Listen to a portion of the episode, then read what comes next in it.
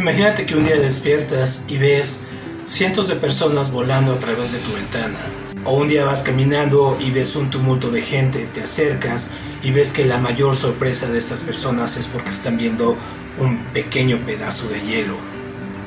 Pues bueno, esto es el realismo mágico y Gabriel García Márquez es el máximo exponente de esta corriente literaria muy latinoamericana. Echémosle un ojo a los cinco libros indispensables para poder entender este autor latinoamericano y todo su contexto que lo llevó a ganar el premio Nobel en 1982. Vamos.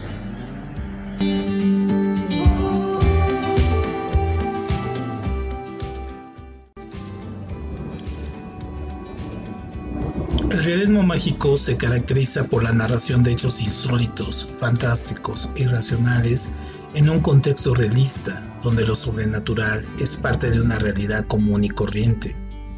La obra de Gabriel García Márquez es la máxima expresión de ello. Por ese motivo, te presentamos los cinco libros indispensables que debes de leer del escritor colombiano Premio Nobel. 1. Crónica de una muerte anunciada. Narración con el tiempo invertido. Es una denuncia del machismo y la soledad de América Latina. 2. El otoño del patriarca. Novela con estructura compleja, difícil. Es el retrato de los dictadores latinoamericanos y su obsesión por el poder. 3. El coronel no tiene quien escriba. La soledad casi poética de un coronel que espera su pensión, sin éxito. 4. El amor en los tiempos del cólera.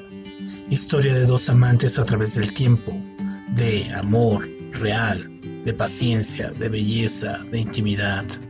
5. Cien años de soledad. Macondo como representante de todo lo bello y todo el horror de un continente. La historia de una familia a través de sus generaciones. Aquí el realismo mágico se encuentra en su máximo esplendor. Como vemos, García Márquez es un representante como Vargas Llosa, Juan Rulfo, Isabel Allende, Carlos Sonetti, que le dieron a Latinoamérica un punto de vista muy diferente con respecto a lo que estaba pasando al mundo. Algunos escritores incluso lo van a imitar, pero indudablemente el estilo de García Márquez es único y fenomenal.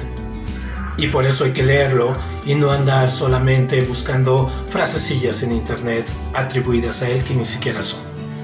A leer esos cinco libros y nos vemos la otra semana con otros libros.